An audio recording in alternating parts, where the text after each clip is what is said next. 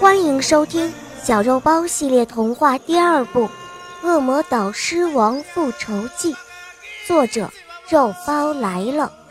本节目由喜马拉雅 FM 独家播出。第三集播讲：肉包来了。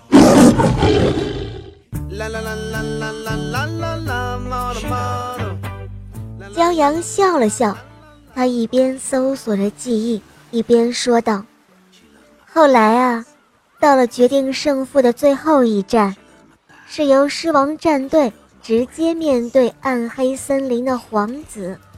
狮王看准了时机，亲自投枪出手。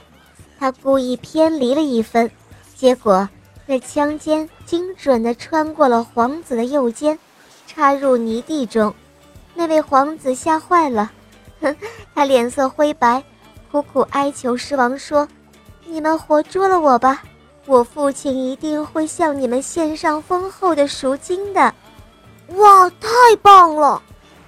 小肉包听着故事，热血沸腾，雷霆的双眼也变得灼灼生辉。狮子雷霆说：“是的，他们之中有很多勇士。”今天仍然在绿色森林长眠。也许你应该知道那位狮王的姓名吧？嗯，骄阳问道。是的，他正是我的父亲。雷霆回答道。哦，原来是令尊大人，失敬了。的确了不起，不愧是个英雄。骄阳赞美的说道。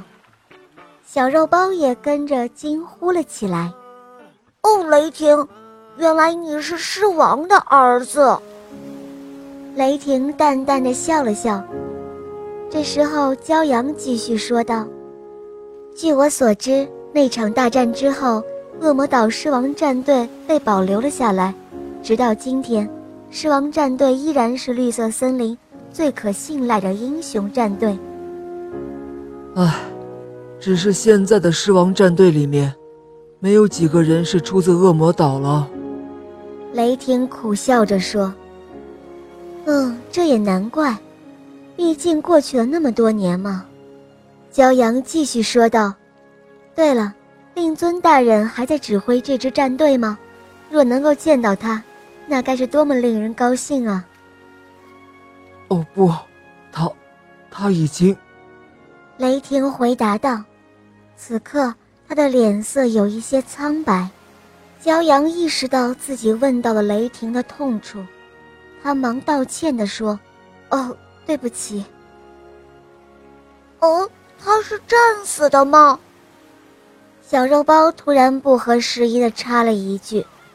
狮子雷霆的眼睛明显垂了下去，但他还是回答了小肉包的问题。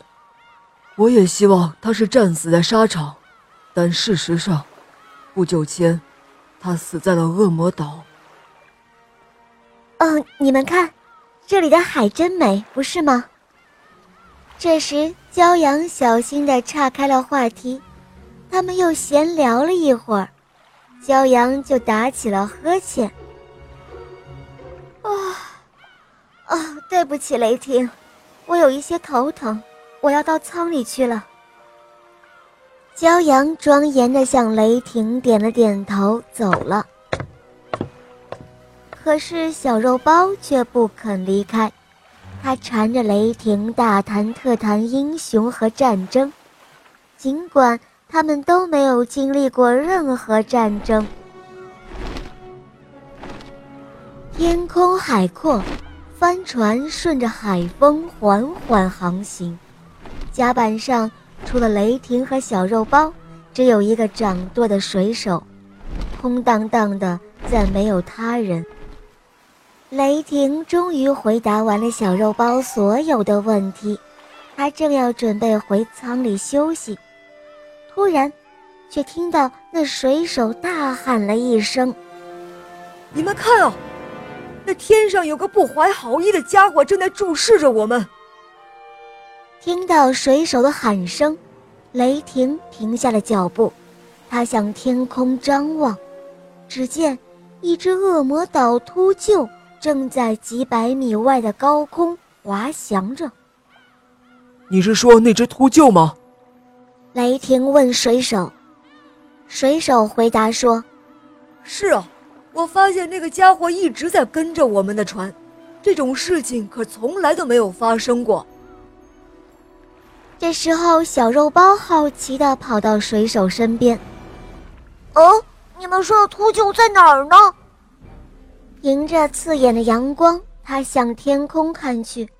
就在这时，恶魔岛秃鹫突然气势汹汹地俯冲而下。它速度太快了，只是一眨眼的功夫，这个庞然大物已经出现在小肉包的头顶了。这时，雷霆发出一声怒吼，他从几米外猛扑了上来，但还是来不及了。秃鹫的利爪已经牢牢地抓住了小肉包，腾空而起。救命啊！水手惊叫了起来：“这可怎么办？”骄阳和船长也都急匆匆地跑回到甲板上。出什么事了？发生什么事情了？狮子雷霆。抓起了一把鱼叉，用力向秃鹫掷去，但是在摇晃的船上，掷出的鱼叉也失去了准心，鱼叉又是划出了一道抛物线，轻飘飘的掉进了大海里。好了，小伙伴们，今天的故事就讲到这儿了。小肉包被恶魔岛秃鹫袭击，它会不会有危险呢？真是替他捏把汗呀！赶快跟我们进入下一集，后面的故事会更加精彩哦！小伙伴，小肉包在下一集等着你哦，么么哒。